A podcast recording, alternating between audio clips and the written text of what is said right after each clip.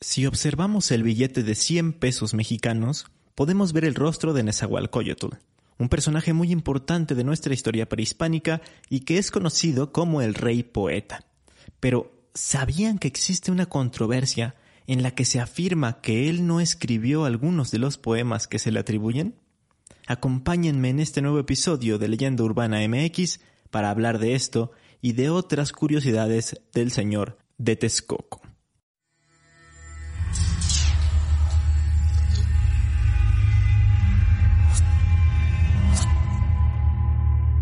Esto es Leyenda Urbana MX con Ismael Méndez.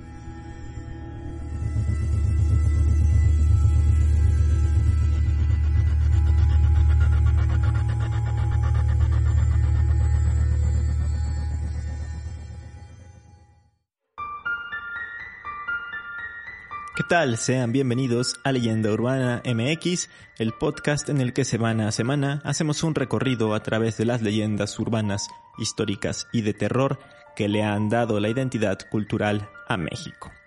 Viendo el éxito que tuvo el episodio biográfico de María Sabina, me decidí por hacer más capítulos de ese tipo, y en este caso, mezclado con polémicas, controversias y curiosidades históricas, mismas que siempre son interesantes, llamativas y nos sirven para aprender un poco más. Y es que hay un personaje de nuestra historia muy famoso y del cual damos por hechas algunas cosas, pero en los próximos minutos vamos a dudar de algunas de ellas. Me refiero al coyote hambriento, al señor de Texcoco, al rey poeta, a Nezahualcóyotl. Nezahualcóyotl. La guerra ha comenzado. Así que en Tenochtitlan le han dado asilo, ¿eh? Mañana haremos un plan, ¿de acuerdo? Nezahualcóyotl, tú eres el forjador y el héroe de esta causa. Empecemos por repasar su biografía. Nezahualcóyotl en náhuatl significa coyote hambriento o coyote ayunado. Neza nació en el año 1402 en Texcoco. Fue hijo de Ixtlilxochitl, sexto señor de los chichimecas, y de Matlacihuatzin, quien era la hija del segundo señor de Tenochtitlan. Debido a esta ascendencia, digamos, de la nobleza, recibió muy buena educación, tanto en el palacio de su padre como en el Calmecac. Así se adentró en el conocimiento y en las doctrinas heredadas por los toltecas. A pesar de todo esto, su infancia no fue para nada sencilla y no tuvo todas las comodidades que se esperaría tendría un príncipe, ya que por aquellas épocas el pueblo de Texcoco estaba luchando por su supervivencia en contra de los tepanecas. En 1418, cuando tenía 16 años de edad, fue testigo de la muerte de su padre, asesinado por los hombres de Tezosomoc, señor de los tepanecas de Azcapotzalco. El joven príncipe logró huir, pero sabía que lo estaban buscando, así que se mantuvo prófugo durante un tiempo, hasta que en 1420 sus tías, quienes eran esposas de los señores de México y Tlatelolco, solicitaron al señor Tepaneca el perdón de Nesa. Así que lo autorizó y le permitió vivir en Tenochtitlan, en donde se dedicó varios años al estudio, pero estaba decidido a recuperar el trono de Texcoco que legítimamente le pertenecía. En 1427 murió Tezosomoc y lo sucedió su hijo Maxtla. Y es aquí cuando la preocupación de Nezahualcóyotl regresó, no solo porque Maxtla también era un tirano como su padre, sino porque existía la posibilidad de que lo mandara a matar. De hecho, en una ocasión le tendieron una emboscada, pero logró escapar a Texcoco. Ya en ese lugar, lo invitaron a una fiesta con la intención también de asesinarlo, pero fue advertido a tiempo y en su lugar mandó a un joven que se parecía mucho a él. Y en efecto, lo apuñalaron y le cortaron la cabeza para llevársela como trofeo a Maxtla, aunque muy decepcionado vio que no era el joven Nezahualcóyotl. Harto de esta situación y de estar en constante peligro, lo que hizo Neza fue hacer tratos diplomáticos con otras ciudades que estaban descontentas con la tiranía tepaneca, y así organizó un frente común cuyo peso principal cayó en los tlaxcaltecas y los huejotzincas. El ejército era de más de 100.000 hombres. Con él logró la conquista de Otumba y Acolman para luego tomar Texcoco. Sin embargo, los tepanecas sitiaron Tlatelolco y Tenochtitlan, pero lo que no se esperaban es que se estaba planeando una contraofensiva junto con Iscoatl, el Tlatoani mexica. De esta forma, el 14 de febrero de 1428, se movilizaron a unos 250.000 hombres hacia Tlatelolco. Un día después, divididos en tres columnas, lograron romper el sitio y llegaron hasta Azcapotzalco. Iscoatl llegó por agua, por el lago, Moctezuma y el Huicamina por Tacuba y Tlacaelel por Tlanepantla. Luego de esto se invirtieron los papeles, pues los tepanecas, que eran unos 300.000, se encerraron y fueron sitiados por 114 días. Ni siquiera los aliados de Maxtla, entre los que estaban los pueblos de Xochimilco, Cuautitlán y Tepotzotlán, pudieron salvarlo. Y así, el 6 de junio de ese mismo año, Nezahualcóyotl mató a Maxtla, y con ello se comenzaba a destruir el imperio de Azcapotzalco.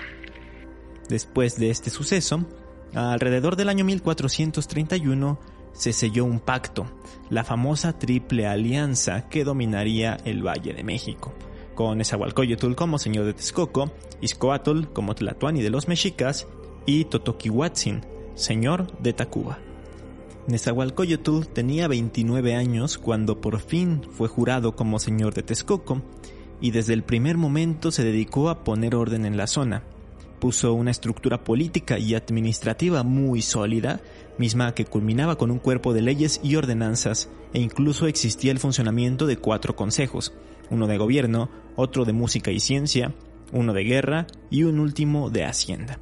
Era tan eficiente esta estructura que por allá del año 1524, tras la llegada de los españoles, Fray Toribio de Benavente, mejor conocido como Motolinía, vio con admiración esta organización y registró algo muy curioso, pues dice que los tribunales de justicia texcocanos eran tan respetados que muchos de los casos de Tenochtitlan eran llevados ahí para que se determinaran y se tuviera una sentencia.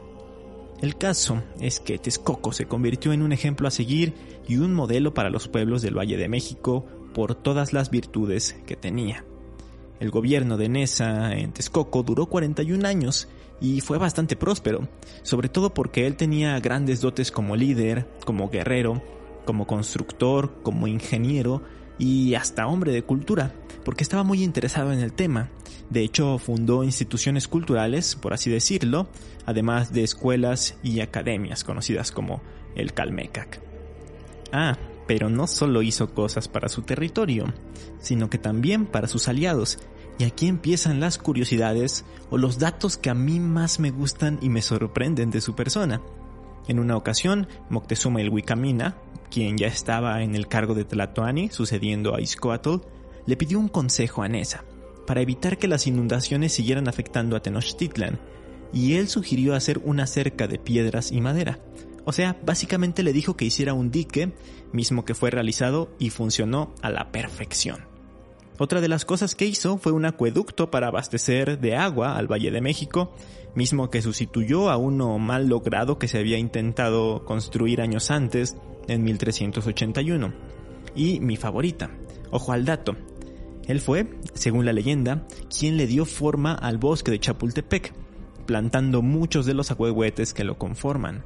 De hecho, en la primera sección del bosque, cerca de la fuente de la templanza, están los restos de un ahuehuete monumental, realmente grande, gigantesco. Y en la placa que tiene se puede leer lo siguiente. Al famoso poeta Nezahualcóyotl se le atribuye la planeación de sembrar ahuehuetes a lo largo de una calzada en el bosque de Chapultepec, a petición de Moctezuma I, a la que hoy conocemos como la calzada del emperador, así como este famoso ahuehuete conocido como el sargento o centinela, apodado así por los cadetes del colegio militar, sobrevivió hasta mediados del siglo XX. Es una de las especies de árboles más longevas, son fuertes y resistentes, inmunes a las plagas y la enfermedad. Puede llegar a medir hasta 40 metros de alto. Además, es endémico de México. Como podemos darnos cuenta, el coyote hambriento era un tipo sumamente inteligente y multifacético. Hasta incursionó en el tema de la poesía, de ahí su sobrenombre, el rey poeta. Pero aquí es donde surge una polémica muy curiosa. Ryan Reynolds here from Mint Mobile. With the price of just about everything going up during inflation, we thought we'd bring our prices down. So to help us, we brought in a reverse auctioneer, which is apparently a thing. Mint Mobile unlimited premium wireless. Ready to get 30, 30, bit to get 30, bit to get 20, 20, 20, bit to get 20, 20, bit to get 15, 15, 15, 15 just 15 bucks a month. So, Give it a try at mintmobile.com/switch. slash $45 upfront for three months plus taxes and fees. Promo rate for new customers for limited time. Unlimited more than 40 gigabytes per month. Slows. Full terms at mintmobile.com. Jewelry isn't a gift you give just once. It's a way to remind your loved one of a beautiful moment every time they see it. Blue Nile can help you find the gift that says how you feel and says it beautifully with expert guidance and a wide assortment of jewelry of the highest quality at the best price. Go to BlueNile.com and experience the convenience of shopping Blue Nile, the original online jeweler since 1999. That's BlueNile.com to find the perfect jewelry gift for any occasion. BlueNile.com.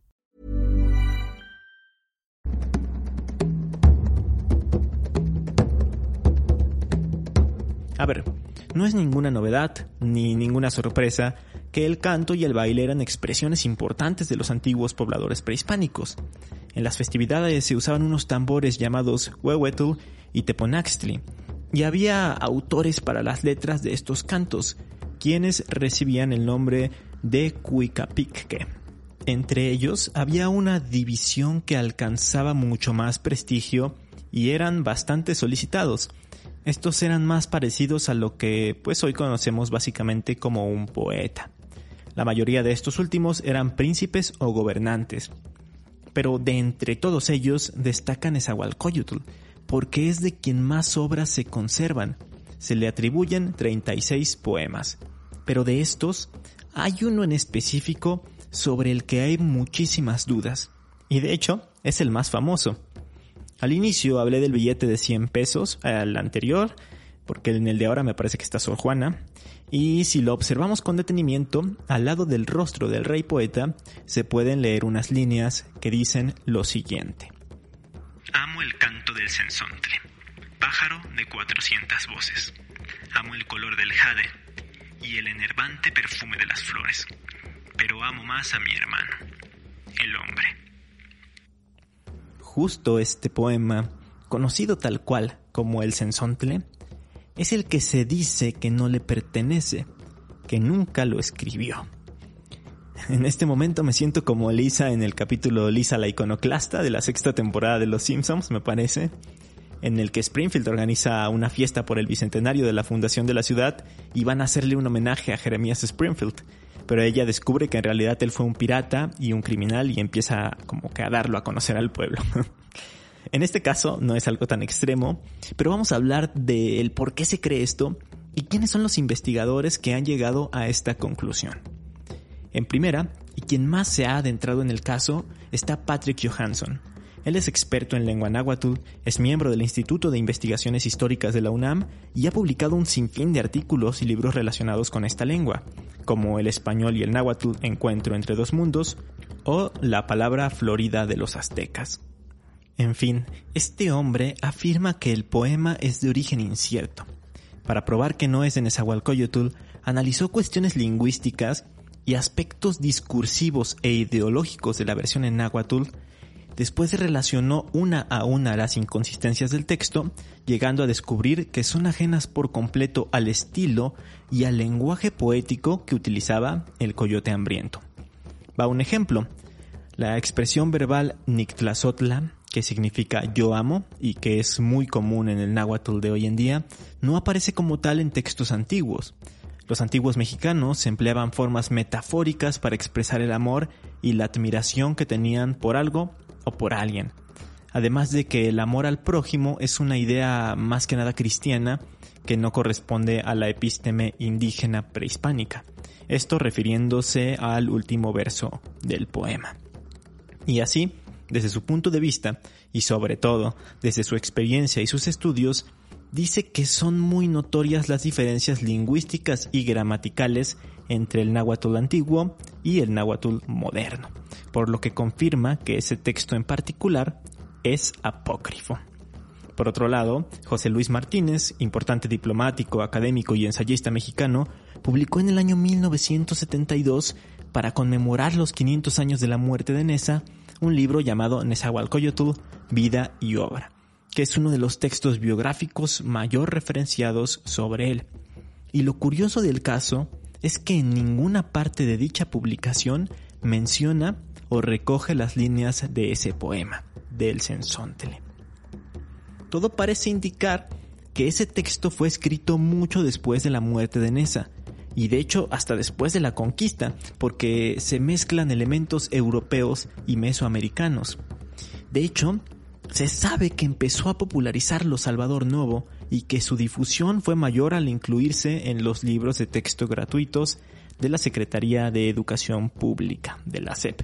Muchos de los que me escuchan pues están en el rango de entre 23 a 45 entonces, pues seguramente recordarán este texto en sus libros de texto de cuando iban en la primaria. Hay un artículo también llamado El falso Nezahualcóyotl, escrito por Juan Domingo Argüelles, poeta, ensayista y crítico literario, que fue publicado en el periódico La Jornada en octubre de 2013. En él, el autor empieza a cuestionarse cómo es que el Banco de México utilizó un poema apócrifo para imprimirse en el billete y no utilizó alguno de los otros que él mismo alaba y enaltece. Para cerrar su texto, Argüelles lanza un párrafo bastante crítico y fuerte que dice, El Sensontle no me parece un poema hermoso, sino tramposo, retórico, afectado y lleno de clichés. Su estética es priista, por lo convenenciera y demagógica. Es un texto de político más que de poeta. Es un discurso oportunista más que un poema. Y aunque Nezahualcóyotl fue gobernante, queda claro, a partir de su obra poética auténtica, que nunca cultivó la demagogia. Y es que si hay textos de Nezahualcóyotl mucho mejores o con más sustancia y sentido poético que el Sensontle. Por ejemplo, a mí me gusta uno llamado A dónde iremos, que dice así, ¿A dónde iremos? ¿Donde la muerte no existe? Más, por eso viviré llorando, que tu corazón se enderece. Aquí nadie vivirá por siempre. Aún los príncipes a morir vinieron. Los bultos funerarios se queman. Que tu corazón se enderece. Aquí nadie vivirá para siempre. Que de hecho me recuerda mucho al epitafio de Seikilos, que es la canción más antigua de la que se tiene registro y que fue encontrada en una tumba griega y que también habla de la muerte, mencionando cosas como mientras vivas, brilla, no sufras por nada en absoluto. La vida es corta y el tiempo exige su tributo. Pero ya me estoy saliendo un poco del tema. Eh, del resto de poemas y regresando al análisis de Patrick Johansson, hay uno más que no cumple con los elementos suficientes para ser considerado auténtico y es uno que se llama Madre Mía. Bueno, de los 36, dos pues se dice que no son auténticos, no está nada mal. Aún hay mucha obra del Texcocano que podemos apreciar, aunque existen otros divulgadores de la historia mexicana que piensan que ninguno de los poemas son de Nezahualcóyotl, que no escribió ninguno, o que en su defecto no se conserva ninguno original, aunque sin prueba alguna o sin estos análisis como los antes mencionados, así que pues no lo podemos creer ni darle tanta importancia. Tomando en cuenta que el resto de su obra sí se mantiene como auténtica, yo sí considero que se deberían difundir otros textos más allá del sensontle. Textos que demuestren más el verdadero pensamiento y filosofía que tenía Nezahualcóyotl ante la vida, ante la muerte, hacia la naturaleza, la tristeza, la alegría y otras cuestiones existenciales. Es que hasta llegó a reflexionar mm, en la existencia de un solo Dios, un Dios verdadero, al que llamó Tloque Nahuaque, algo que iba totalmente en contra de las creencias de aquella época en esta zona del mundo específicamente, en donde las creencias eran politeístas, es decir, creían en varios dioses o varias deidades. Si hasta el historiador Miguel León Portilla consideraba a Nezahualcóyotl como el primer humanista del Nuevo Mundo. Y por otro lado, Juan Villoro, de quien me considero muy fan, dice que si Octavio Paz abrió rutas decisivas en la discusión moderna del pasado, Nezahualcóyotl, poeta del siglo XV, que gobernó Texcoco durante 40 años, ha sido el principal vínculo con la escritura indígena.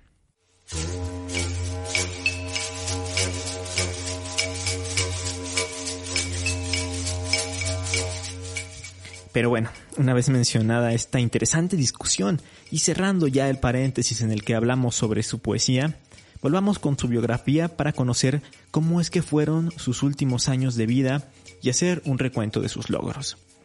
Mató por su mano a doce reyes, incluyendo a Maxtla eh, de Azcapotzalco, como ya lo conté durante el capítulo.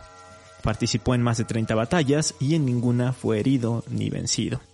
Se dice que tuvo 119 hijos de los cuales a 43 de ellos los llegó a nombrar como generales y a uno más lo mandó matar por soberbio y belicioso. Fue señor de Texcoco por más de 40 años y en 1472, a la edad de 70 años, murió, dejando un gran legado y subió al trono su hijo Nezahualpili, quien gobernó la ciudad siguiendo los pasos de su padre hasta el año 1516. Por todo esto, es que ha trascendido en la historia y por todo esto también es que en la actualidad su figura es legendaria. Existe un municipio del Estado de México que lleva su nombre, Ciudad Nezahualcóyotl, y hay multitud de estatuas y monumentos en su honor. Hasta en España, en Cáceres, tienen una estatua de él.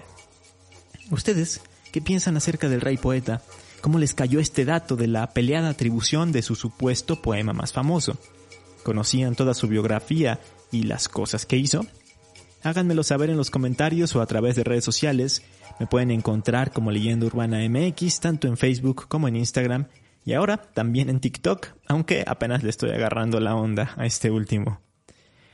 Por lo pronto, vamos con algunas recomendaciones. Quiero recomendarles dos libros de Sofía Guadarrama Collado. Es una mujer que escribe mucho sobre historia prehispánica pero les voy a recomendar estos porque son como biografías noveladas, son más que nada novela histórica y es una forma muy accesible y muy digerible de poder entrarle a todo este tipo de temas más allá de pues textos académicos que pues en algún momento les llegarían a aburrir. Eh, entonces para adentrarse en esto, eh, el primero de los libros que les quiero recomendar es Tesosomo, que el tirano olvidado. Aquí, pues porque, pues, como les decía, los primeros años de vida de Nessa, pues, estuvieron relacionados con este personaje. Y también tiene un libro justamente sobre Nezahualcóyotl que se llama El despertar del coyote. Y esto no sé si cuente como recomendación porque ni yo lo he visto, porque no se ha estrenado, pero es una película de animación mexicana que se llama Nezahualcóyotl, La Gran Historia, dirigida por Raimundo Juárez, y no se ha estrenado por problemas que ha tenido eh, legales y que tuvieron que ver con su financiación. En fin, ha pasado por una odisea increíble esta película, pero esperemos que pueda ver la luz. Eh, se supone que ya estaba terminada y no la pudieron estrenar, entonces esperemos que salga. Se puede encontrar el teaser en YouTube y la verdad es que se ve muy, muy interesante. Entonces, pues esta es una recomendación para mí también. En cuanto salga, tenemos que ir a verla todos. Eso fue todo por esta semana. Espero que les haya gustado el episodio. Si así fue, no duden en compartirlo. Y nos escuchamos hasta el próximo domingo, porque voy a tocar un tema bastante turbio. Ahí se las dejo. Hasta entonces.